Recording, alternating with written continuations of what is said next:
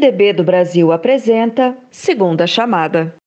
Olá, tudo bem? Eu sou Cecília Oliveira e esse é o Segunda Chamada. E no programa de hoje, eu e a Mara Luque recebemos dois Eduardos da política: o governador do Rio Grande do Sul, Eduardo Leite, e o prefeito do Rio de Janeiro, Eduardo Paes, que também conhecido aí como cidadão honorário de Maricá. E tem aqui também o advogado Augusto Arruda Botelho. A gente vai falar das movimentações dos partidos e dos políticos para as eleições, da, é, da, revol, do, da revolta né, que a gente teve aí com o caso Moise e da situação da pandemia. No conteúdo só para membros do canal tem uma coisinha diferente. Os membros do My News vão fazer perguntas diretamente para os convidados. Não é membro ainda? Dá tempo de se cadastrar e participar do papo exclusivo e roda a vinheta que nossa conversa já vai começar. O programa hoje vai ser rapidinho, que é para dar tempo da gente ver o jogo da discórdia no Big Brother. Até já!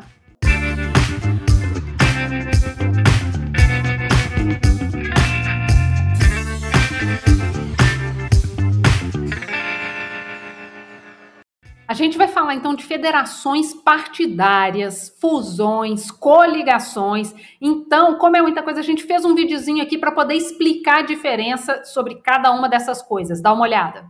Este ano a gente está ouvindo e ainda vai ouvir falar muito em federações partidárias. Você sabe que bicho é esse? E qual a diferença entre federação, fusão e coligação? Vou explicar. A coligação é como uma ficada. Funciona ali durante a campanha e depois que termina pode ir cada um para o seu lado. Só que as coligações foram extintas para eleições para o legislativo em 2017. Em 2021, o Congresso aprovou as federações partidárias. A federação já é mais parecida com um namoro sério, uma união estável. Os partidos se unem para disputar uma eleição e têm que ficar juntos por pelo menos quatro anos. Na fusão, os partidos se unem definitivamente, tornam-se uma só carne. A fusão foi permitida pela Lei dos Partidos Políticos de 1995. Naquele mesmo ano, o PPR e o PP se fundiram, formando o PPB, que hoje é o Progressistas. Em 2019, o PHS foi incorporado ao Podemos e o PPL ao PCdoB. Em outubro de 2021, o DEM e o PSL decidiram se casar, formando o União Brasil. Já no cenário das federações, tem várias legendas dispostas a se conhecerem melhor. PSOL e Rede estão querendo formar uma federação. O MDB está indeciso entre o PSDB e o União Brasil. O Cidadania pode juntar os trapinhos com o Podemos, o PSDB ou o PDT. PT, PSB, PV e PCdoB conversam para formar uma federação poliamorosa. O amor está no ar ou será que é tudo interesse? E aí, pais, existe amor na política ou é só casamento por interesse? Vamos lá, primeiro, prazer enorme estar aqui com vocês e mandando um beijo aí pessoal todo de Maricá. Mas, é, seguindo aqui, é, eu, eu, acho que é, a, a, minha, a minha impressão, né, vendo ali quando houve uma pressão muito grande na aprovação ali da reforma política esse ano, da lei eleitoral, né, de alguns partidos, me lembro de deputados do PCdoB me ligando aqui, pedindo ajuda para que se aprovasse a federação. Né, enfim, aquele, de, aquele certo desejo de manter uma independência né, e manter a tal relação amigável aí, como vocês, como vocês chamaram aí na, na, na no, no vídeo inicial. A minha impressão é que eles caíram num conto, né? e, e numa história que não se confirma. Uh, o perfil dessas, dessas federações partidárias é muito mais de um casamento, né? a realidade que se impõe é muito mais de um casamento, muito mais de uma união estável. De repente você não vai na frente do padre, de repente você não casa de papel passado, mas os compromissos são muito parecidos com os compromissos né, que, um, que um casal uh, que case de papel passado vem a ter. Então, eu acho que tem um, um, né, um, uma certa ilusão de que os partidos estão fazendo federações para durar quatro anos. A tendência dessas federações, na minha opinião, é que elas se tornem em casamentos definitivos e que, enfim, até que a morte os separe. Né? Eu não acredito, portanto, que várias dessas federações, por exemplo, essa do PT com o PSB, eu duvido que ela aconteça. São dois partidos, o PT muito grande, né? o PSB é um partido de médio porte, um partido também com governos importantes, um volume importante também de deputados, e que dificilmente, aliás, a gente já viu essa manifestação do presidente Carlos Siqueira na última semana, dificilmente vai uh, aceitar as condições que são impostas. E, na verdade, o poder ficará todo com o maior partido, que é o Partido dos Trabalhadores. É, e quatro anos é muito tempo, você tem que reproduzir agora a aliança, a aliança de agora em 2024, nas eleições para prefeitos. Imagina a quantidade de municípios, de prefeitos pressionando seus deputados, né, seus senadores, para que esse jogo não aconteça. Então, uh, me parece que o que acontecer agora vai ser casamento definitivo e muitas dessas fusões, a não ser com os partidos menores que precisam sobreviver, por causa de cláusula de desempenho, número de deputados que, vai, que vão ter que eleger, e não e sozinhos certamente não conseguiriam. Eduardo Leite, seu partido, o PSDB, está aí em conversas de várias possíveis federações. Como é que essa novidade, né, a federação partidária, muda o jogo eleitoral? Olha, também quero cumprimentar todos aqui, Cecília, Mara, ao, ao Augusto e também o meu xará aqui, o Eduardo. Paz prefeito, como é que é a cidade mais bonita das galáxias? Como é que é? Como é que é? O... é a melhor, é a melhor das galáxias, não é só a mais bonita, também é a mais bonita. Prazer eu concordo, eu concordo. Olha só, é, a questão que me incomoda no processo das federações aí, Cília, é que parece ser um, um enjambre, né?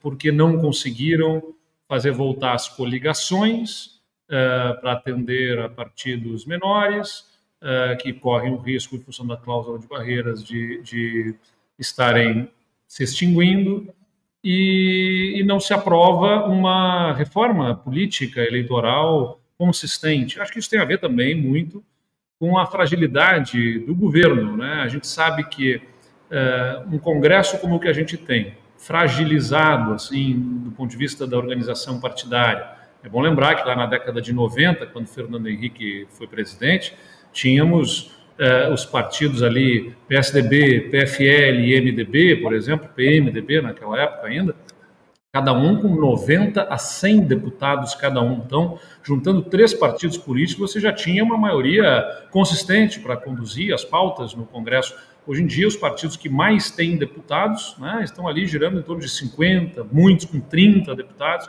Essa fragmentação uh, partidária, ela associada a um governo frágil que não tem agenda para o país, acaba nos condenando a ver reformas como as que foram feitas, né? A reforma política uh, que mexeu nas regras eleitorais uh, avanço, ela teve um avanço assim com enjambres, com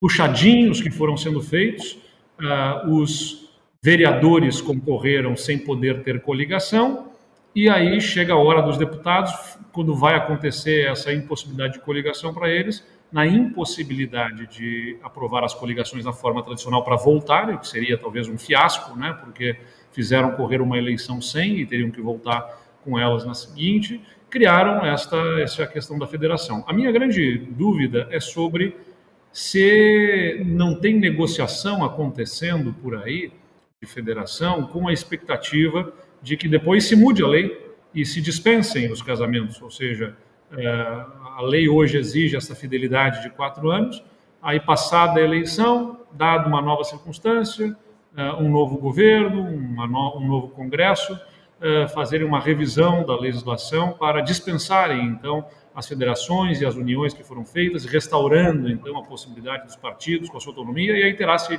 garantido uma sobrevivência a partidos uh, políticos. E eu quero deixar claro aqui, eu acho que é, deve ser livre a criação de partidos, mas deve ser desestimulado uh, a, a existência de tantos partidos políticos. Abrir um partido político no Brasil foi durante muito tempo e até aqui ainda é, né? Vamos ver os efeitos aí que a legislação eleitoral vai trazer pela frente um grande negócio, porque significa uh, desde espaços em comissões, a número de assessores, a verba de fundo eleitoral, tempo de televisão, tudo isso vira uh, um negócio, no final das contas, para muitos, não estou dizendo para todos, né, naturalmente, e, e, acaba sendo um outro problema para o nosso sistema político, que é uh, que o partido político precisa ser uma instância anterior para peneirar, vamos dizer assim, as ideias. Né? Porque se você tem tantos partidos no, no, parlamento, você não tem a instância anterior em que parlamentares precisariam fazer as suas ideias se sobreporem ou valerem ou conseguirem passar pelo crivo do seu próprio partido antes de chegar ao plenário para que a gente tivesse eh, essas ideias de forma mais organizadas no debate em plenário para reduzir os custos decisórios, vamos dizer assim. Né? Quando a gente tem tão, tanta fragmentação, pode parecer que é interessante, porque você vai ter mais representatividade, mas no final das contas o que acaba acontecendo é que fica tudo truncado. Né? Você tem muito mais uh, oposição e força se anulando uma é a outra. Então, as federações estão me parecendo muito mais aí um, uma ferramenta para tentar contornar os problemas da, para alguns pela falta das coligações. Eu tenho um pouco de dúvida sobre uh, se ali na frente eles não vão querer revisar essa legislação. Agora, eu, eu vou fazer uma pergunta para os Eduardos. É, você aqui vieram vários políticos aqui, senador Cristóvão, enfim, vários vários políticos que que defendem é, que nesse primeiro momento é, a, ocorra uma, uma grande aliança em torno do Lula e todas as pessoas que tiveram problemas com Lula, mágoas com Lula e tal, deveriam perdoar isso para que ele seja eleito no primeiro turno, para que isso aconteça no primeiro turno. E conversando é, com em off com alguns outros políticos, ele diz o seguinte: olha, isso não é uma realidade aqui dentro do meu partido. A gente ainda está decidindo aqui o que, que vai ser, se quem que vai apoiar, como que vai apoiar, se tem candidatura própria.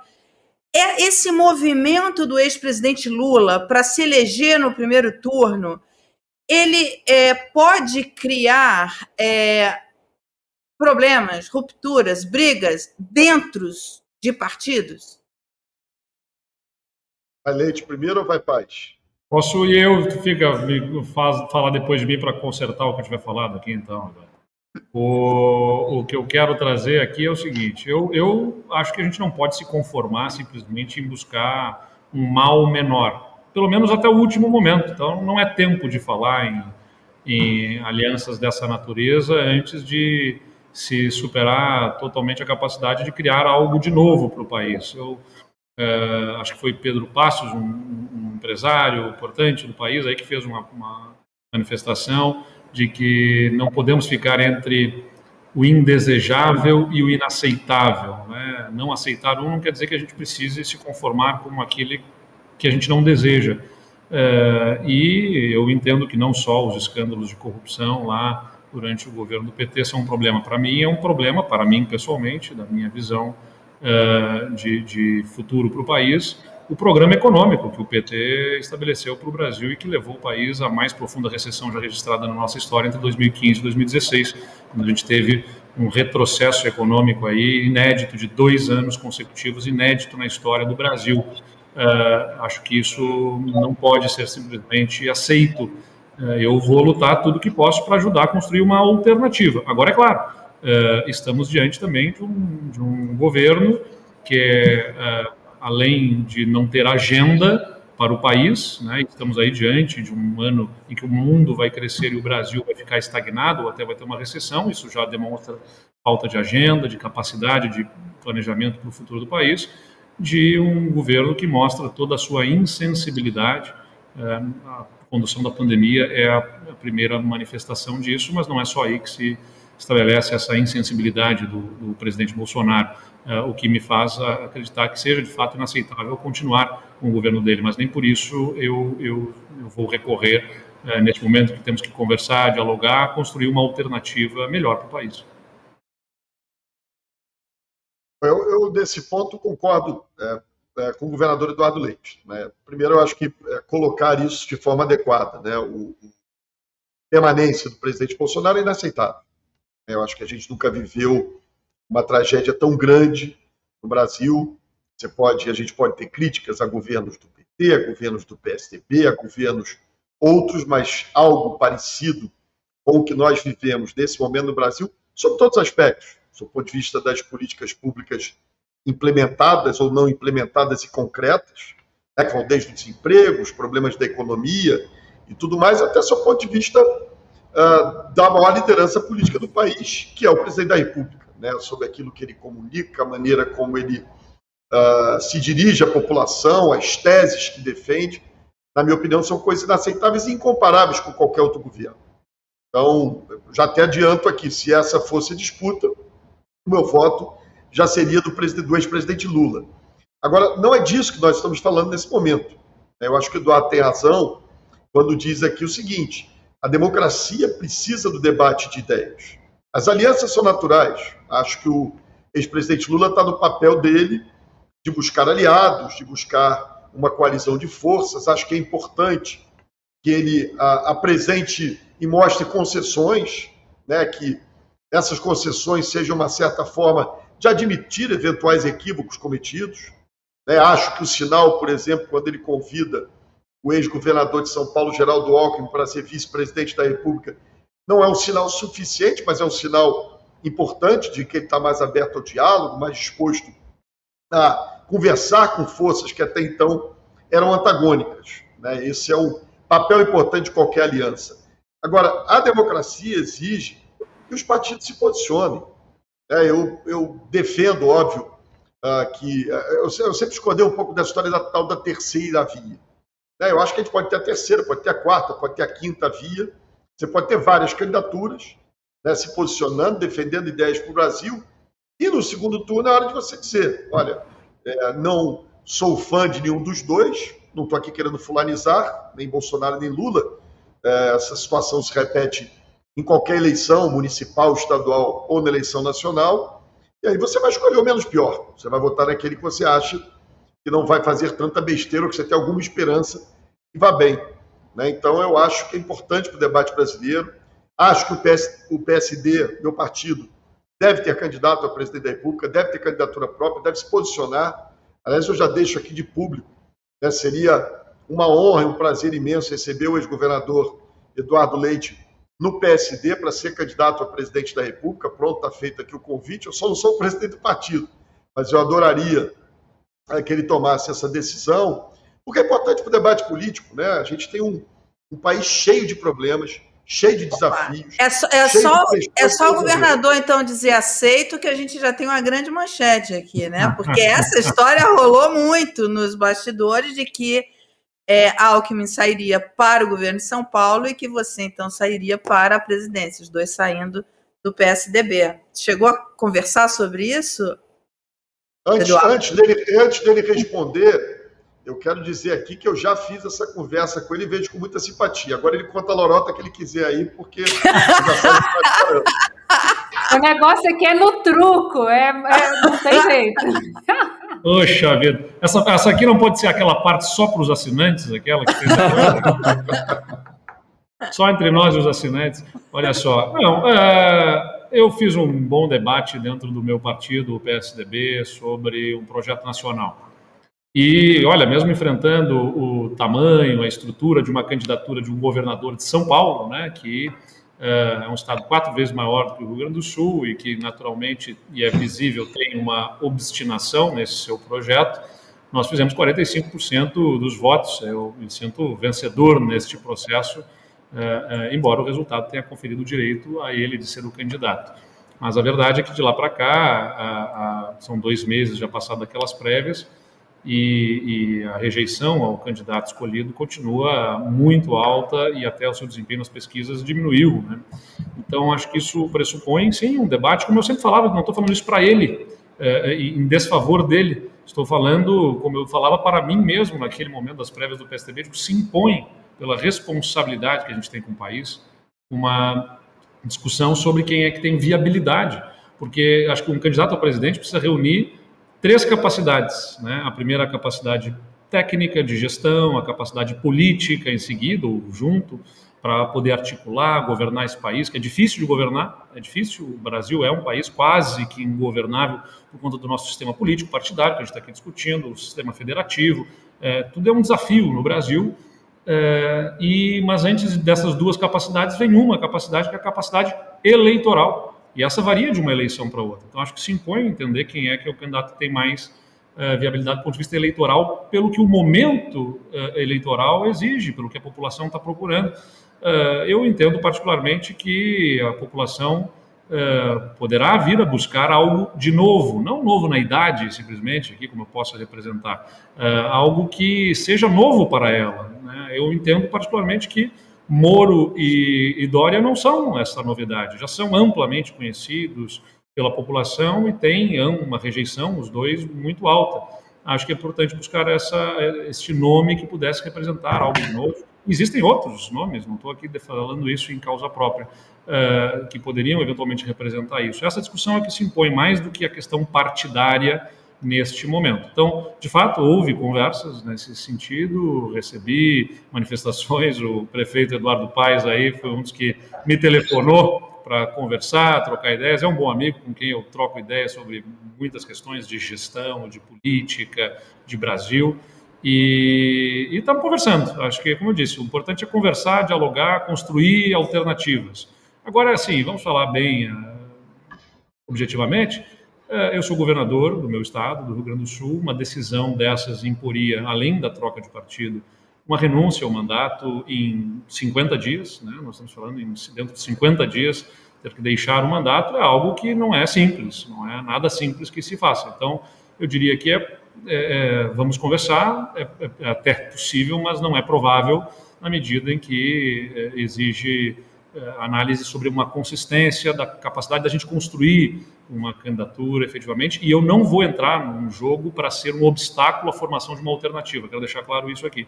Eu não vou buscar, entrar para embolar a terceira via, a alternativa, a candidatura que possa ter no centro, quero deixar isso claro, porque não seria um fator dificultador, eu sou um, quero ser um facilitador nesse processo e não um dificultador aí da alternativa que o país precisa.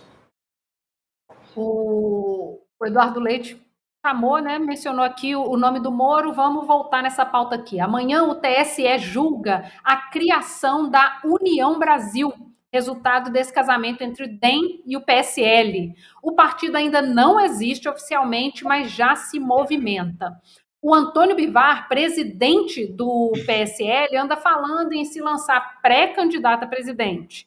E aí, segundo o Fábio Zanini, ali na Folha, essa seria uma estratégia para atrair o Sérgio Moro para a legenda.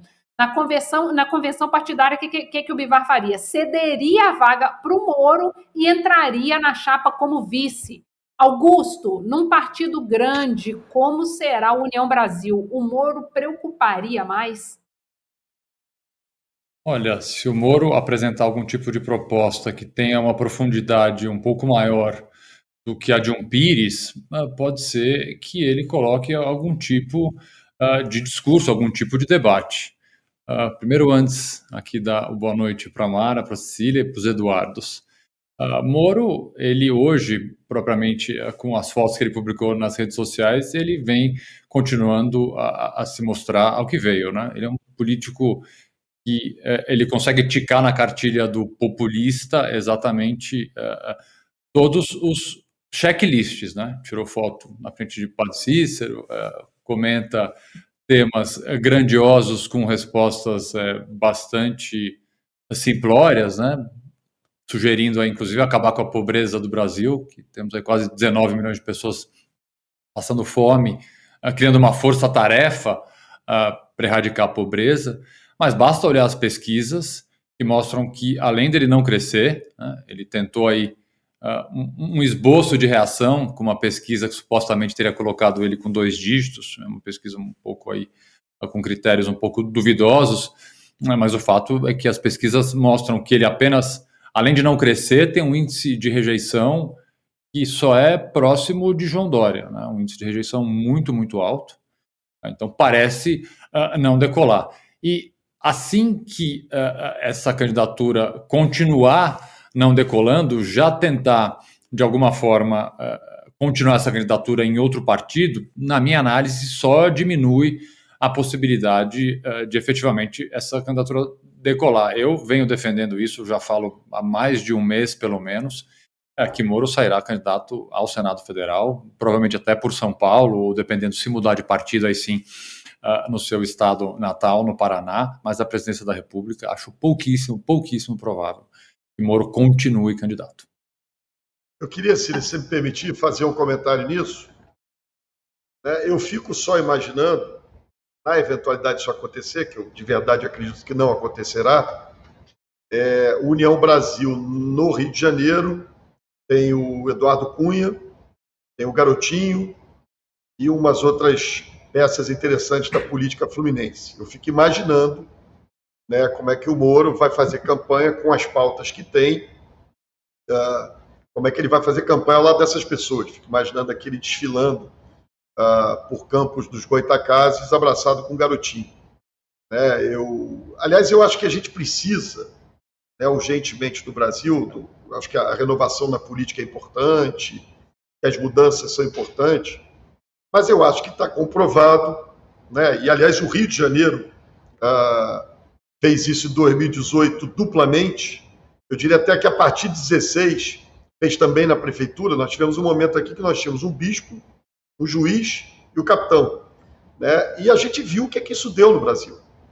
Essa não é uma tarefa simples. O governador Eduardo Leite disse aqui bem isso.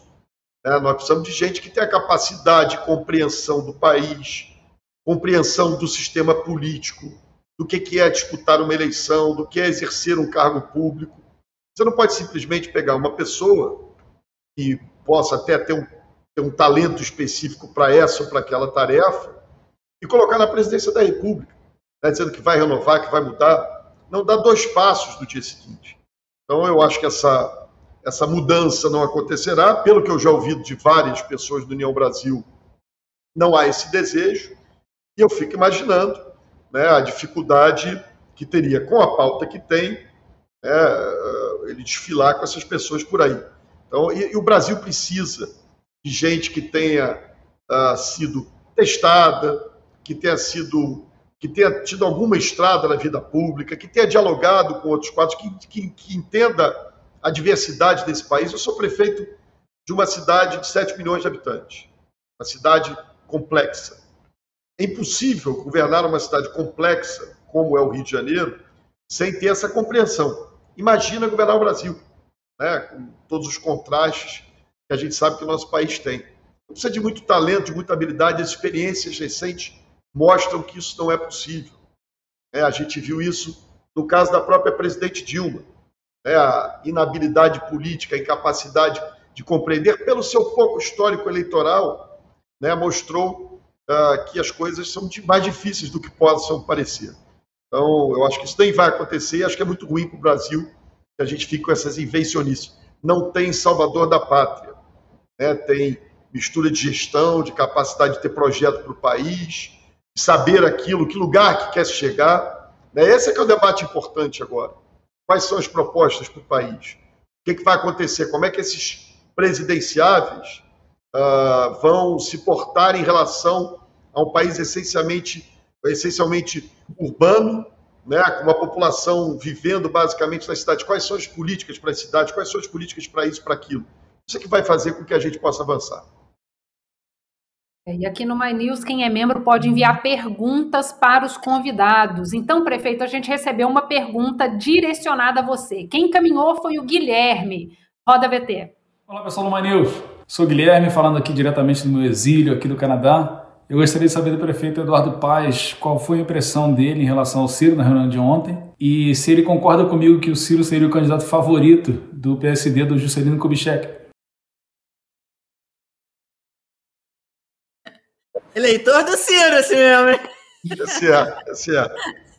Olha só, eu, primeiro, né, é, nós construímos aqui uma aliança regional entre o PSD e o PDT, uh, enfim, buscando construir aqui no Rio de Janeiro uh, um caminho alternativo que fuja dessa polarização nacional. Não vale só o candidato do Lula, o deputado Marcelo Freixo, como não vale só ter o candidato do Bolsonaro, que é o governador Cláudio Castro. A gente entende que os desafios do Rio são muito maiores do que essa disputa uh, nacional. Aliás, o desafio do, o desafio do Rio são notoriamente desafios uh, bastante difíceis de serem superados.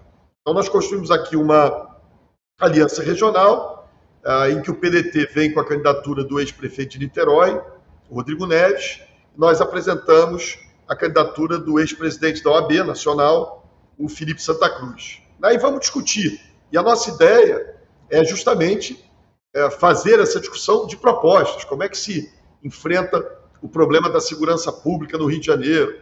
Como é que se enfrenta o desafio fiscal do Rio de Janeiro, que é o estado que está em recuperação fiscal, sem pagar sua dívida, é, vivendo um momento até bom pela privatização da SEDAI, mas a questão estrutural é muito grave, precisa de um olhar atento. Como é que faz para atrair empresas e empregos para o estado que perdeu a força econômica ao longo dos últimos tempos? Então, esses são os desafios que a gente quer discutir. E ontem, ah, eu tive a honra de receber uma pessoa com quem eu me convivo há muitos anos, tenho um ótimo relacionamento, com o candidato do PDT, o Ciro Gomes, e fez uma análise ah, da sua visão do país, da conjuntura política, da conjuntura uh, nacional, daquela que ele, que ele entende que sejam as soluções. O Ciro, indiscutivelmente, é uma pessoa que está há muito tempo pensando no Brasil, né, tem bastante proposta, proposta para quase tudo, e foi um debate bastante interessante. Né, mas a, é importante deixar claro que essa aliança aqui foi uma aliança regional, né, e, e, eu defendo que o meu partido, disse aqui isso no início, que o meu partido tem a candidatura própria, quem sabe com o Eduardo Leite, né, e que a gente possa fazer um bom debate. Eu acho que o Ciro, aliás, tem feito esse esforço né, para não, não permitir que a eleição fique só nessa disputa entre o Lula e o Bolsonaro. Né? Vamos discutir o Brasil, vamos disputar o Brasil, vamos debater o Brasil, e aí a população tem o direito de escolher. Para quem está acompanhando aí esse papo, é para poder ficar sabendo que a partir de agora o extra, né, que é aquele nosso cercadinho assim, vai funcionar desse esquema. Vocês mandam um vídeo para poder fazer a pergunta. Então, as perguntas ali no nosso extra vão ser só com perguntas de membros. Então, é agora. Depois da Lava Jato e de tudo que aconteceu na política fluminense, ficou uma sensação de que o Rio estava assim meio sem grandes líderes políticos, né? E que haveria um vácuo, mas a gente sabe que vácuo em política não existe. Paz, você está pensando aí, trabalhando para fortalecer o PSD no Rio, né? E o que se sabe é que vários dos seus secretários devem vir candidatos aí esse ano a gente quer saber se o senhor é agora, então, o bambambam bam, bam político do Estado. E já emendo. Você acha mesmo que pode, assim, influenciar uma eleição para governador mais fortemente do que o Lula? Esse foi, um, esse foi um assunto que rodou hoje nas redes, né? Vamos lá, primeiro, não, sou bambambam, bam, tanto que eu já disputei duas vezes a eleição para o governo do Estado aqui, perdi as duas. É a última para aquele ex-juiz 171. Então, estou longe de ser o bambambam. Bam, bam né, do Estado. Eu tenho muito orgulho de ter vencido três eleições na cidade do Rio de Janeiro, e inclusive na eleição que perdi de 2018 para governador, venci na cidade do Rio de Janeiro. Mas eu tenho muita preocupação com o meu Estado. Eu tenho muita preocupação com o que vai acontecer com o Estado, porque isso influencia a minha vida, a vida da minha família, a vida dos meus eleitores, a vida da minha cidade, a vida do cidadão fluminense.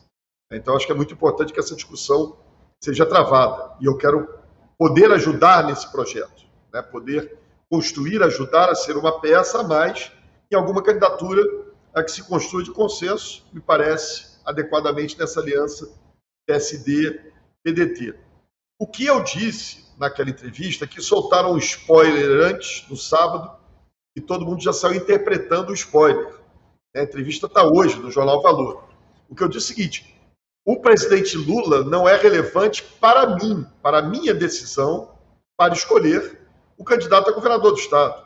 É, às vezes, eu disse ali, às vezes parece um pouco de salto alto, e eu tenho uma excepcional relação com o ex-presidente Lula, mas parece um pouco de salto alto dizer, olha, o nosso candidato aí é o Freixo, o senador é o, é o, é o deputado do PT, o presidente sou eu, e aí vocês vêm atrás. Eu disse, olha, isso, a opinião dele, a decisão dele não é relevante para mim. Que o Lula é um grande cabo eleitoral, com percentual de votos que tem no Rio de Janeiro, isso ele é. Óbvio, não é uma situação como a gente vê em alguns estados do Nordeste, que está com 65%, 70% das intenções de voto. Aqui tem uma disputa. Usei até um exemplo. Né? Quando você vê um político astuto, para usar uma palavra gentil, é, como o ex-governador Garotinho, na sua cidade natal recebendo o presidente Bolsonaro, é porque ele fez uma pesquisa lá e está vendo que lá o Bolsonaro está liderando. Então o desafio é o desafio do diálogo, né, de se construir ponte. Mas o que eu quis dizer ali, não há uma adesão, às vezes há uma impressão, pela boa relação que eu tenho com o presidente Lula, aliás, fiz questão de recebê-lo aqui, uh, nem, já disse aqui no início, nem comparo uh, o papel que ele tem na política nacional, o seu governo, com essa loucura que nós estamos vivendo no Brasil nesse momento, acho que são coisas que não devem nem ser comparadas, né, mas não é relevante para mim com a opinião dele. Né? A gente entende que a gente tem a capacidade de construir uma candidatura que seja mais uh, uh, completa para o Estado. Né? Quando você fala do deputado Marcelo Freixo, deputado que eu tenho um ótimo relacionamento, uh, tem, acho que ele cumpre um papel importante, mas nós estamos falando de crise de segurança pública e alguém que a vida inteira defendeu o fim da polícia militar, por exemplo, vai ter dificuldade de conduzir essa política. Estamos falando de uma cidade que tem, de um estado que tem um problema grande de perda de importância econômica, de desinvestimento. Nós estamos falando com alguém que a vida inteira foi contra concessões, PPPs e contra o setor privado. Né? E o terceiro principal desafio é um desafio fiscal, né? se organizar a casa. Isso exige corte, sacrifício, que o Eduardo Leite fez no Rio Grande do Sul, que eu fiz aqui na Prefeitura do Rio, quando encontramos ela falida com Crivella, com as finanças desorganizadas, já estão organizadas, mas isso exige pulso firme. Alguém que a vida inteira não foi exatamente um paladino da defesa da responsabilidade fiscal. Né? Então, ah, eu não acho que essa candidatura, respeitando o deputado Marcelo Freixo, respeitando sua história, sua importância para a política, eu não acho que essa candidatura seja capaz de enfrentar os desafios que o nosso Estado tem. Como não acho, né, se achasse, apoiaria, que o governador Cláudio Castro tenha condições de fazer isso. Eu quero lembrar, ele é o vice do Wilson Witzel, que faz parte desse projeto uh, que nós vemos aqui. Ele é a representação do Bolsonaro no Rio de Janeiro, algo que faz muito mal ao país. Ou seja, é um projeto que vem desde 2018, teria continuidade com ele. Então, por isso, a gente entende que construiu uma candidatura alternativa. Eu sou um personagem desse xadrez. Quero poder ajudar, mas eu não quero ficar na condição de prefeito da segunda maior cidade do Brasil na capital do estado do Rio de Janeiro, que representa 40% dos eleitores, eu não quero ficar assistindo de camarote o meu estado ir para o buraco. Né? Faço questão de participar do processo, de dar minha opinião e vou ajudar, sim, a candidatura que eu entender que for melhor para o nosso estado. É, no fim, o que Maricá uniu não é uma entrevista que vai separar, né, Paz? Exatamente. Augusto, Augusto, depois da Lava Jato, assim, teve lá, né? O pessoal ficou meio queimado, algumas pessoas saíram de cena, outras se apresentaram. No fim, você acha que o Brasil ficou carente de alguma liderança? Olha, é, o que nós percebemos é que as lideranças, vamos dizer assim, jurídicas da Lava Jato fizeram uma opção pessoal o importante é a gente pensar se essa opção pessoal já não tinha sido feita durante a época em que essas lideranças atuaram na Lava Jato, fizeram uma opção pelo mundo político. Uma opção que eu não discuto, é uma opção legal. Né? O ex-juiz Sérgio Moro ter virado ministro é uma opção uh, legal. Ele ser candidato hoje em dia também. O único detalhe no meio do caminho o trabalho dele na Álvares e Marçal, isso não tem nada de legal, há um conflito de interesse gigantesco, mas vamos pular essa, esse pequeno momento da vida dele, mas o fato dele ser candidato é um, é um direito dele ser candidato, assim como é direito também de Deltan Dallagnol e outros vários procuradores uh, que atuaram na Lava Jato que devem se candidatar, é algo natural. O que me incomoda é a justificativa que muitos vêm dando, de que é impossível hoje em dia se combater a corrupção, porque de alguma forma uh, o combate à corrupção ficou esquecido. O combate à corrupção é bastante dificultado porque o governo Bolsonaro, uh, de certa forma, controlou a Polícia Federal. Né? Mas tentar dizer que o judiciário, por exemplo, é o culpado pela impossibilidade de se investigar a corrupção, não é verdade. As operações policiais continuam acontecendo, são operações, obviamente, que não têm os holofotes que a Lava Jato tem, uh, mas o que acontecia no passado, em que se transformou juízes e membros do Ministério Público em espécies uh, de grandes uh, salvadores da pátria, em pessoas que levavam quase que de forma messiânica o combate à corrupção ao extremo, inclusive rasgando por completo a Constituição, a lei, ultrapassando direitos e garantias fundamentais, o resultado prático é esse: operações anuladas, uma série de condenações revistas, não porque poderosos foram condenados, e sim porque a lei foi desrespeitada. É possível, sim, isso que sirva de exemplo para operações futuras e para essas novas lideranças que surgirão no combate à corrupção, que é importantíssimo combater a corrupção, que é possível, sim, é esperado que se combata a corrupção dentro da lei. Senão o que vai acontecer com as futuras operações que devem vir, tem que continuar vindo, é que elas terão o mesmo fim da Lava Jato, anulações na justiça, porque houve uma série de evidentes respeitos à lei. O nosso chat está bombando aqui. Eduardo Leite, governador, muitas perguntas para você. No chat tem muita gente perguntando, fazendo inclusive a mesma pergunta que é: o que, que o senhor tem a dizer sobre o concurso da Brigada Militar? Eu, já ia dizer, tenho, tenho, certeza que tem a ver com concurso público a pergunta. Esse é um pessoal que se mobiliza. Agora, houve de fato aí um questionamento sobre as condições em que um concurso foi feito para a nossa Brigada Militar. É algo que está sendo averiguado junto à, à empresa que foi contratada para fazer o concurso. Se tiver qualquer tipo de irregularidade comprovada nas condições que o concurso se desempenhou, vamos tomar as providências em relação a isso.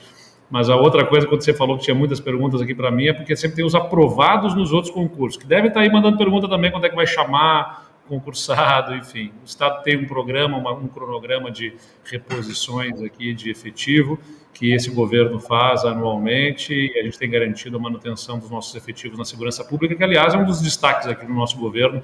A gente conseguiu reduzir mais de 70% roubo de veículos, mais de 70% os assaltos a banco, mais de 35% dos homicídios aqui nos últimos anos no estado do Rio Grande do Sul.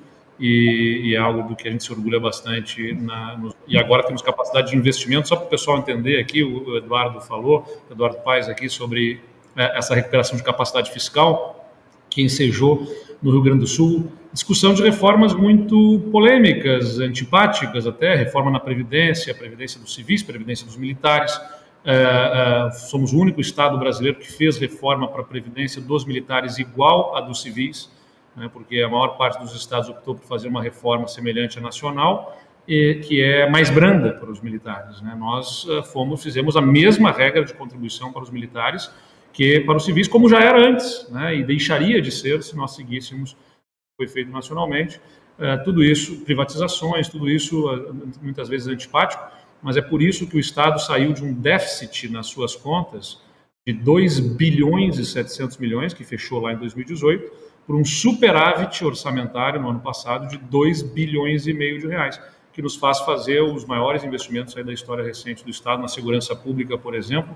O que a gente está investindo nesse ano, dinheiro está assegurado, tá? dinheiro eh, na conta, os investimentos estão acontecendo neste ano somente, o investimento que a gente faz na segurança pública do Rio Grande do Sul é o equivalente à soma dos últimos 13 anos multiplicado por dois. Então, a gente está fazendo 26 anos de investimento em um ano aqui no Rio Grande do Sul. Vamos melhorar ainda mais essa segurança aqui do Estado, que já vem com bons indicadores.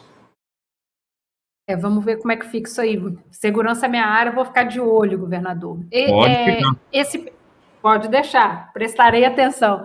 É, esse papo né, que está rodando no chat era porque nesse fim de semana candidatos pediram anulação da prova por causa de possíveis irregularidades, como o uso de celular nas salas onde acontecem as provas. Augusto, quando acontece alguma coisa assim e o pessoal levanta essas suspeitas, como que eles podem se comportar? Tem como entrar com alguma ação? Que tipo de medida eles podem tomar? Uma série de medidas, uma série de medidas. É, infelizmente, isso é mais comum uh, do, que, do que pode aparecer e do que a gente gostaria, na verdade, que acontecesse. Mas há uma série de medidas judiciais, mas há formas. Eu, inclusive, sou um, um defensor uh, bastante ferrenho de formas alternativas de solucionar conflito. A gente tem um problema grave na justiça brasileira. Tem um relatório recente publicado pelo Conselho Nacional de Justiça mostrando o tamanho da justiça brasileira, um dos maiores problemas da nossa justiça, inclusive que traz essa sensação de impunidade real que a gente tem, a lentidão da justiça brasileira. E uma das causas dessa lentidão é que a justiça é grande demais. A gente só vai fazer a justiça brasileira ser mais rápida quando, de alguma forma, a gente diminui a porta de entrada da justiça e diminuir a porta de entrada da justiça é parar de litigar tanto. Então, é, aproveitando esse gancho, é, não precisa judicializar tudo. Você tem que incentivar no país formas alternativas de solução de conflitos. Você tem justiça restaurativa, justiça consensual, arbitragem. Então, não acionem a justiça, vocês que estão aí reclamando do concurso público, o governador, eu vou te ajudar, não acionem a justiça, tentem formas alternativas, procurem o governo, tentem formas alternativas de solucionar isso, não acionem a justiça para tudo, a justiça brasileira agradece. E só para colaborar aqui, né, é, é evidente que há uma análise, o governo faz uma contratação de uma empresa que faz o concurso, se há comprovação de que houve irregularidade, é evidente que isso não será levado adiante, se tem comprovação. Agora, claro, o governo não vai poder liminarmente, assim, de forma arbitrária, ó, tem umas denúncias, então suspende, anula o concurso, que, porque a outra parte pode se sentir lesada também, então tem que fazer uma averiguação, um acompanhamento, há todo um trabalho administrativo que é feito e, claro, o Ministério Público faz o acompanhamento, recebe as denúncias, você tem uma série de instâncias aí que fazem esse acompanhamento. O pessoal pode ficar bem tranquilo que eh, nada será validado se não houver condição de, de validação do concurso. Tá. É, o fim de semana foi marcado, né, assim, pelas manifestações em pelo menos 12 cidades brasileiras. As pessoas foram para as ruas protestar e pedir justiça pelo assassinato de um jovem negro refugiado que vivia no Rio de Janeiro. O congolês Moise Kabagambi, de 24 anos, foi morto a pauladas na segunda-feira, dia 24 de janeiro. As imagens de segurança viralizaram em todas as redes sociais. Ele foi morto a pauladas porque teria cobrado dois dias de atraso no pagamento. A Prefeitura do Rio de Janeiro anunciou que o quiosque onde Mois foi morto vai ser administrado pela família da vítima e vai virar um memorial em homenagem à cultura africana. Prefeito, isso não resolve os problemas centrais do caso, né? A violência, o racismo e uma coisinha a mais que é quem é que manda ali. A Orla Rio, a concessionária que opera as licenças dos quiosques, disse que um PM operava ilegalmente o quiosque. Então, assim, como que a gente pode garantir que a família estará salvo lá quando esse caso sair dos holofotes? Bom, vamos lá, vamos por partes. Né? Primeiro, é, é um crime bárbaro, é algo inaceitável, absurdo. Nós não podemos normalizar uh, esse tipo de situação, achar que é assim mesmo. Uh, nós estamos falando de uma área nobre da cidade, exposta, aberta, a praia da Barra da Tijuca, como todas as praias o são no Rio de Janeiro. Ah, portanto, eu acho que ah, tem a nossa medida, óbvio. Eu tive hoje até com, com a família do, do Moise pela segunda vez. Né? Óbvio que nós nunca vamos conseguir reparar o sofrimento, a perda de um filho, no caso da mãe do Moise que esteve aqui hoje comigo, mas uh, nós precisamos, primeiro, criar alguma forma de compensar e de fazer com que essa história não seja esquecida, porque o esquecimento é nós estarmos dando mais um passo para que ela se repita em algum momento. Né? Portanto, ah, essa é, a, essa é a conjuntura que a gente vive nesse caso específico. Uh, você tem uma questão que é mais estrutural, né? que é uma certa banalização da violência. A gente está acostumado isso em todo o Brasil, no Rio de Janeiro uh, a gente vê isso com muita constância. Ah, que exige políticas de segurança pública efetiva, né? e a gente vê grupos delinquentes cada vez mais ousados. Né? Por exemplo, eu fui saber disso hoje. Uh, esse policial militar, que era, na verdade, o administrador do quiosque, uh, ele, na verdade, ele já, já tinha feito quase que uma evasão, ele tinha sido sublocado sem a prévia anuência do concessionário. Já há uma disputa, já havia uma disputa judicial para retirá-lo de lá. Sem resposta ainda do Poder Judiciário, a gente espera que os fatos trazidos ah, em razão desse absurdo que aconteceu, dessa barbárie, possam fazer com que a Justiça decida, uma vez por todas, pela retirada dele de lá e a concessionária voltar a ter, ah, enfim, o comando naquela área. E aí sim, né, um quiosque já foi cedido hoje ah, para a família do Moise, a gente espera que o outro também possa ser. É, é difícil dizer que nós vamos garantir a segurança. Né? Eu entendo que é um espaço que tem muita atenção, uh, enfim, que a gente está dando formas de, de sustentar para aquela família. Né? Mas eu acho que uh, uh, é importante que a gente tenha tido esse gesto, é importante do seu ponto de vista simbólico. Né? E eu fiz questão de, de encontrar com a família na semana passada, e hoje voltei a encontrar, para pedir desculpas em nome dos cariocas, dos brasileiros. Né? A gente não pode aceitar que essas coisas elas se banalizem e a gente aceite simplesmente é assim mesmo e deixa para lá, porque daqui a pouco vão esquecer. Nós vamos dar o um jeito de fazer com que daqui a pouco não se esqueça e permaneça por um bom tempo sendo lembrado. Prefeito, essa e situação... governador. Desculpa, só para complementar, essa, essa situação desse quiosque, ela se repete a é, uma, uma sindicância, uma investigação a partir disso, para ver se esse tipo é, de relacionamento econômico, vamos colocar assim, existe nos, em outros quiosques também. Quer dizer, vocês partiram para fazer uma, uma apuração de como é que. Porque é, essa orla do Rio é, tem uma economia muito importante ali, sabe? Milhões de reais trocam de mãos ali naquela, naquela areia, ali naquela orla. É, e, e será que isso também, por exemplo, está é, tá sob o comando, o, o domínio da milícia, é, porque a gente vê a milícia no Rio tendo tentáculos econômicos, é, é um grupo assim que já ultrapassou, inclusive, o, o tráfico de drogas. Eu acho que a gente tem que ter algum cuidado nesse aspecto aí específico. A gente não pode também criminalizar toda uma, uma categoria. São 300 e tantos quiosques na orla do Rio de Janeiro. Você tem uma concessão feita pelo município sei lá, foi antes do, do, do meu governo. Uh, você tem lá o concessionário que busca se organizar, quer dizer, uh, né, a gente não pode dizer, olha, agora todo mundo ali virou miliciano. Né, e nem todo policial militar é miliciano também, a gente tem que estar atento a isso. Agora é óbvio né, que esse é um trabalho muito mais de investigação uh, policial. Né? A prefeitura ela, ela faz a concessão, você tem a concessionária, ela negocia uh, com, com operadores desses quiosques. Aí você tem um conjunto de regras, de uh, posturas municipais que devem ser seguidas e regras de urbanidade, de civilidade. As pessoas não têm o direito de cometer crimes. Né? Então, assim, é óbvio né, que, que você tem um caso específico né, de uma postura de muita violência, né, mas a gente também não pode levar agora isso tudo para qualquer dono de quiosque. Tem muita gente boa, trabalhadora, diria a absoluta maioria, é gente boa e trabalhadora que está ali tirando seu sustento numa área, como você disse, que é muito símbolo da cidade do Rio de Janeiro, que é a Praia Carioca.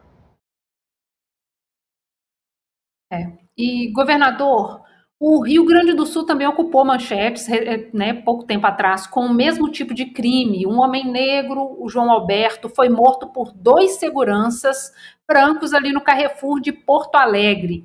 Em agosto do ano passado, o Grupo de Trabalho de Combate à Violência contra a População Negra entregou ao senhor um relatório com 24 propostas, entre elas a criação de uma, de uma secretaria específica contra o racismo e uma ouvidoria antirracista.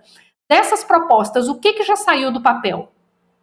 É, é, sem dúvida também outro crime estarrecedor que não pode ser admitido e que merece toda a nossa repreensão. Uh, o tema do enfrentamento ao racismo ele é transversal, né? ele deve estar presente não apenas numa secretaria, mas em diversas políticas públicas uh, que passam pela, uh, pelo trabalho desta abordagem policial, né? e a gente tem colocado isso no processo de formação, nós estamos inserindo tantos novos servidores na segurança pública por conta do reforço aí do efetivo e chamamentos que estamos promovendo, temos trabalhado este tema uh, de direitos humanos, de uh, enfrentamento do racismo na, nas nossas forças de segurança, no processo de formação e de requalificação também dos nossos uh, profissionais da segurança pública, o que é importante. Importante dizer aqui, no caso da, desta abordagem feita lá no que resultou a morte de um, de um homem negro na, naquele supermercado não foi uma abordagem policial, mas é importante ressaltar que trabalhamos o tema para dentro das nossas polícias, assim como é um tema que passa desde a educação, a cultura, né? nós temos muito de projetos culturais que são liderados pelo nosso governo e que são fomentados e financiados pelo governo, justamente para promoção é, desta cultura negra que é tão presente no Rio Grande do Sul. As pessoas que olham o Rio Grande do Sul de fora, fala-se muito sobre ascendência alemã, italiana, é, mas é importante dizer que nós temos uma presença negra muito forte no Rio Grande do Sul, com eu, particularmente, sou da cidade de Pelotas, que na região sul é onde tem mais presença negra, especialmente, e a promoção desta cultura, desta, deste orgulho desta presença no Rio Grande do Sul é extremamente, é intensamente trabalhada também pelo governo em ferramentas de editais, é, de, de fomento a atividades que promovam é, é, esta, esse respeito à diversidade racial que nós temos no, no Estado. Então, temos um, criamos uma primeira delegacia de combate aos crimes de intolerância especializada aqui no Rio Grande do Sul, entre outras ações que estão ajudando aí a enfrentar esse tema que, como é cultural, leva tempo a ser enfrentado. Né? Eu vi aqui a pergunta ao prefeito Eduardo Paes sobre a medida uh, da, da, do quiosque ser direcionado à família e que isso não resolve que não resolve nada, isoladamente resolve. Né?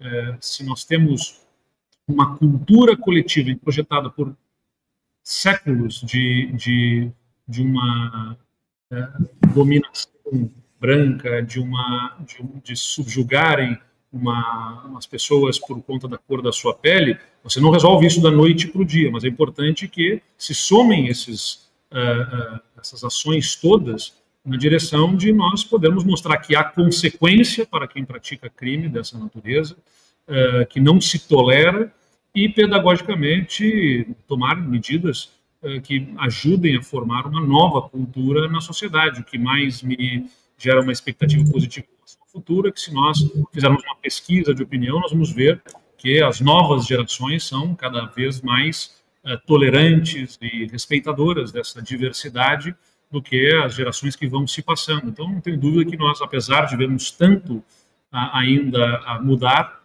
estamos indo numa direção de criar uma sociedade de mais respeito. Agora, o problema todo é, talvez até pela velocidade com que as coisas vão acontecendo, é, de uma forma positiva, de uma mudança de compreensão, algumas pessoas que ainda não saíram da selva, né, é, aquelas pessoas primitivas nos seus pensamentos, elas reagem mais também agora e, infelizmente, encontram guarida em parte da classe política para uma, uma atitude é, de reação ao ganho de espaço que públicos têm conquistado. Né? As mulheres, os negros, a população LGBT, LGBTQIA+, né, para deixar é, a sigla correta, então, a gente vê esse ganho de espaço por minorias da sociedade, que muitas vezes são maiorias, como é o caso das mulheres, é, infelizmente gerando em uma parcela da população ainda reações absolutamente repreensíveis e que, é, por isso, é importante que se dê consequência. Ainda bem que né, houve, houve uma grande mobilização aí no, no no seu estado, o governador, depois disso, tanto é que conseguiram te entregar esse documento com tantas propostas, então o negócio é a gente se mexendo, tem como, né? Movimentar ao menos um pouco essa estrutura. Mara, na semana passada a gente falou sobre o aumento do salário dos professores e um professor lá de Caruaru, o André Castelo Branco, fez uma crítica bem importante para a gente. Ele lembrou que Bolsonaro não deu aumento aos professores, mas ele apenas seguiu o que estava já previsto na lei. Vamos ver. Meu nome é André Castelo Branco, eu sou professor da rede estadual né, aqui de Pernambuco e também do município de Caruaru, a capital do forró, com certeza vocês já ouviram falar. E é bom a gente esclarecer: Bolsonaro não deu aumento a professor. Na verdade, ele mais uma vez tentou zerar a, o reajuste salarial do professorado através de medida provisória, quando ele viu que não ia vingar, que os órgãos, as instituições da educação já estavam se mobilizando, ele resolveu tomar para si uma regra que já está na lei. Já é lei. O reajuste anual do professor faz parte da lei é, do Fundeb, da lei do piso do magistério. E o que está lá posto na lei? Que na verdade o reajuste do professor deve ser dado pelo valor do custo aluno. Quer dizer o quê? Ao longo do ano, ele vai lá, vê quanto custou manter aquele aluno estudando. E daí ele esse valor representa um percentual do salário do professor. Ou seja, aí é calculado o percentual que vai ser dado de aumento aos professores do país. É válido lembrar que nesse Brasil a lei só funciona para prejudicar o pobre e favorecer o rico. Porque essa lei não é cumprida há vários anos em vários municípios do nosso Brasil e por vários governantes estaduais. Então, por favor, Mara Luque, My News, olhem direitinho a lei do piso, esclareçam isso a todos que assistem vocês, tá certo? Beijo no coração de vocês e parabéns pelo trabalho que vocês fazem aí no canal My News e possam continuar né, trazendo um jornalismo de qualidade para o nosso país, tá certo? Bem, a gente está aqui. Na semana passada, ah, ia, ia falar que na semana passada a gente até falou um pouquinho sobre isso. A gente questionou, beleza, de onde vai sair esse dinheiro? Como que aumenta esse negócio na canetada? E aí, você concorda com o que o professor Não, falou? Eu concordo. O professor deu uma aula para gente. Eu fui apurar, inclusive, isso. E é, me disseram o seguinte: que o Fundeb, é exatamente isso que ele falou. É, a, a grana do, do, do Fundeb que pagaria esse aumento, agora que muitas prefeituras é, estados não recebem é, esse dinheiro, porque para receber esse dinheiro precisa cumprir uma série de normas de transparência e governança e mostrar que tem um plano de carreira para os professores. Inclusive, tem que no, colocar nominalmente os professores, e tem muito professor cedido, tem muita. Enfim, as, muitas prefeituras e, e governos estaduais não querem abrir essas informações essa fonte com quem eu falei falou assim: olha, mereceria até uma CPI do Fundeb para saber é, por quê, porque sobra, inclusive, dinheiro que não são repassados por. É, porque algumas prefeituras e estados não, não cumprem as exigências de transparência e governança do Fundeb. É, eu sei que a gente está com o tempo esgotado, mas eu gostaria de saber do prefeito e do governador é, como é isso né, nos seus nas suas administrações, enfim, se vocês sabem como, como isso, se isso acontece em outras, é, em escolas. Senador. ajudando aqui na compreensão, né? De fato, o presidente fala sobre um reajuste que ele deu, que ele não coloca um real praticamente né, no reajuste, né? Porque o pagamento é integralmente feito pelos municípios e pelos governos estaduais.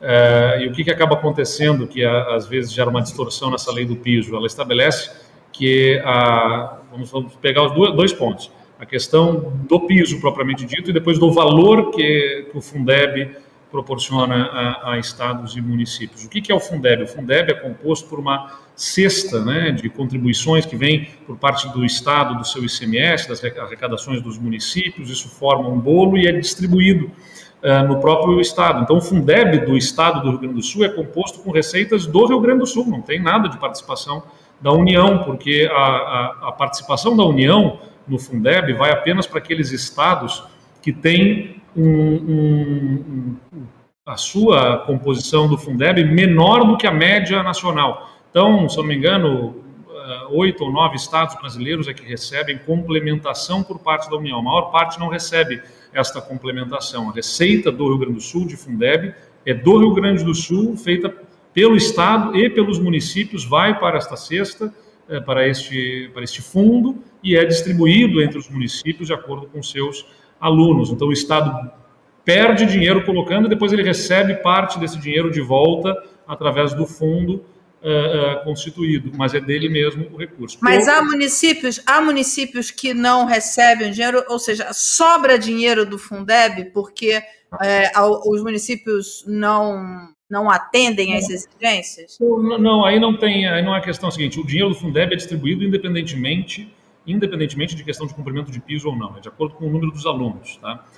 o que ele deve estar falando, você está falando, Mara, é sobre a lei prever que a União dará apoio aos que não conseguirem cumprir a lei do piso pelas suas próprias condições. Que aí antes eu só quero falar um ponto aqui, que a lei do piso nacional ela, ela estabelece que o piso será base para a incidência das vantagens existentes na carreira.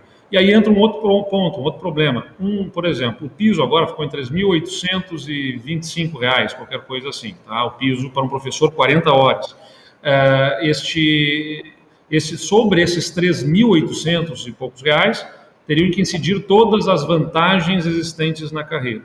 Alguns municípios podem não ter vantagem nenhuma e pagando 3.800 e pouco estão pagando o piso. Outros municípios podem pagar 4.500, 5.000 reais, mas contabilizando as vantagens sobre a sua base de incidência aí, podem não estar tecnicamente cumprindo o piso. A lei ela é certamente é, mal construída, vamos dizer assim, né? embora a intenção seja louvável, quero deixar claro aqui, acho que é importante que a gente trabalhe melhor remuneração dos professores. Mas quando você tem planos de carreira completamente distintos, fica difícil de você conseguir. Por exemplo, o Rio Grande do Sul, eu fiz a revisão do plano de carreira dos professores aqui, era o plano de carreira mais antigo do Brasil, era de 1974, tinha 45 anos a estrutura das carreiras dos professores. Era o único estado que tinha plano de carreira anterior à Constituição de 88. E o que o sindicato queria aqui é que, sobre aquele plano de carreira, daquele tempo em que a maior parte dos professores eram normalistas, recém-egressos daquilo que era a época do ensino médio, daquela, daquele tempo, né, preparando-os para dar aulas com 18 anos, uh, fosse a base e sobre aquilo viessem todas as. fosse o piso para um professor normalista e um professor com graduação recebesse, portanto, 80% acima do que aquele professor normalista receberia, o que significaria que o Estado teria que pagar para 95% dos professores que têm especialização 100% acima do piso, ou seja, dobrar o valor do piso. Só tem um problema: o Rio Grande do Sul é um estado que tem 60 mil professores em sala de aula e 110 mil professores aposentados e pensionistas. Ou seja, ele tem praticamente dois aposentados para cada um dos professores que está em sala de aula. Então você tem uma dificuldade de carregar, a maior parte deles tem paridade, direito de receber na aposentadoria o mesmo salário, todos os, toda a repercussão do que se dê para um professor em atividade. E aí o que, que acontece? De 500 milhões de reais que a gente gasta em remuneração, de professores aqui no estado por mês, né, 500 milhões de reais, 350 milhões de reais estão remunerando aposentados e pensionistas, 150 milhões é que pagam professores que estão em sala de aula. E aí fica difícil conseguir ter este, é, é, é, esta valorização dos professores carregando tudo isso junto. E não é culpa do professor aposentado, não é culpa da pensionista. É, o problema é que durante muito tempo né, se deu benefícios e vantagens que não se sustentavam e agora a gente precisa desamarrar esses nós todos para conseguir fazer uma remuneração adequada. Então, só para deixar claro, eh, os municípios, muitos municípios de fato acabam não conseguindo cumprir a lei do piso, porque com a estrutura das carreiras que eles têm, eh, eh, as vantagens e benefícios que deveriam repercutir sobre a base, que é o piso, é, fica insustentável, especialmente quando considerado os aposentados que levariam junto essas vantagens e benefícios. E aí, para a União, fica muito simples dizer: ó, reajuste é 33%. Aliás, tem um outro problema. Né? Esses 33% eles acontecem porque houve uma queda muito forte em 2020 por conta da pandemia e não se diminuiu o salário dos professores por conta daquela, o piso não diminuiu. E depois, em 2021, a recuperação, que foi muito forte, aumentou 33% sobre 2020. Mas se você computasse em relação ao, ao 2019, que foi quando não houve, foi o último ano sem queda, seria muito menos. Então, tem uma distorção aí nessa, quando você faz o cômputo da variação custo-aluno do Fundeb, né, é, por conta de um cenário de excepcional de uma recessão causada pela pandemia. É um assunto muito técnico, difícil aqui né, de fazer entender, mas é, é o que tem que ficar claro é Bolsonaro, de fato, né, não fez nenhum movimento, ele simplesmente é, declarou o índice de reajuste que foi dado é, anteriormente e que ele não paga um real. Né, e, e, é importante lembrar, ele emite títulos da dívida no governo federal para compensar o seu desajuste fiscal, que, que, que é astronômico do governo federal. É, os estados e municípios não podem recorrer ao mesmo instrumento. Então, por isso que muitos prefeitos e governadores estão muito preocupados. No nosso caso, nós demos os 32% que deu a, a, no, no, final do ano passado a condição de estarmos cumprindo o piso nacional aqui no Rio Grande do Sul. Eu vou ser mais breve que o. Depois dessa brilhante explicação do senador Eduardo Leite. Não, não, mas é bom, é bom, é bom, é bom, porque deixou claro. Mas tentando botar o português mais claro, é o seguinte: isso é uma picaretagem do ano, uma demagogia do ano, e ano eleitoral tem gente que se empolga com isso. Uh, como disse o governador, não tem um tostão vindo do governo federal, a responsabilidade recai toda sobre estados e municípios. E aquela conta que você fala, é sempre fácil para você dizer, olha, paga aí agora, depois como é que se arruma o dinheiro para pagar? Né? Então, estou uh, falando aqui, aliás, devia ter feito essa, essa, esse preâmbulo aqui, a cidade do Rio de Janeiro, ela já cumpre esse piso e mesmo com reajuste, continuará cumprindo. Né? Mas isso é uma, não é a realidade da maioria absoluta dos municípios e até de estados brasileiros. Né? Portanto, uh, é uma lei de muito dificilmente uh, será, se conseguirá cumprir. Né? Então, na hora que o governo federal ou o presidente apoia uma medida como essa, tem que deixar muito claro de onde vem a fonte de recursos. É quem é que vai pagar essa conta. Então, de novo, na Prefeitura do Rio, não teremos o menor problema em cumprir o, piso reajustado. Mas não é a realidade da maior parte dos municípios brasileiros. O presidente sabe disso, quem defende essa tese sabe disso, e a gente embala na demagogia, porque a maioria das pessoas não entende como é que funciona esse sistema, que de fato, como explicou o governador Eduardo Leite, é muito complexo. Pois é, minha gente, chegamos aqui ó, no limite. Chegou a hora da gente ir para a nossa área VIP, que a partir de hoje, né, o extra está diferente, como eu mencionei, não tem uma pauta pré-determinada. Nós vamos responder as perguntas que os membros mandarem. Então, se você é membro, vai lá na aba comunidade, que o link já está lá. Se ainda não é, dá tempo, é só clicar em Seja Membro e entrar para o nosso time. Muito obrigada, Eduardos, Augusto, Mara. Tchau para quem fica. Ô, ô, e Cecília, deixa eu fazer um segue, Tem um convite aqui para o Eduardo Paz, o nosso editor hum. que mora em São Pedro da Aldeia. Você sabe que aqui no My News cada um mora em algum lugar do mundo. Ele está convidando o prefeito para ir comer o Festival de Lagosta lá da região dos lagos. É melhor que Maricá. Tive, tive em Araruama, tive em Araruama esse fim de semana. Ah, é? Passei é? por Maricá, passei por Maricá, me abaixei no carro, mas cheguei até Araruama. Você nunca vai se livrar de Maricá, Eduardo. Eduardo, Maricá vai, vai te eleger governador, vai ser. Exatamente, vai ser... exatamente. Então é isso, gente. Beijo para quem fica e bora lá para quem é membro para poder assistir esse pedacinho. Até já.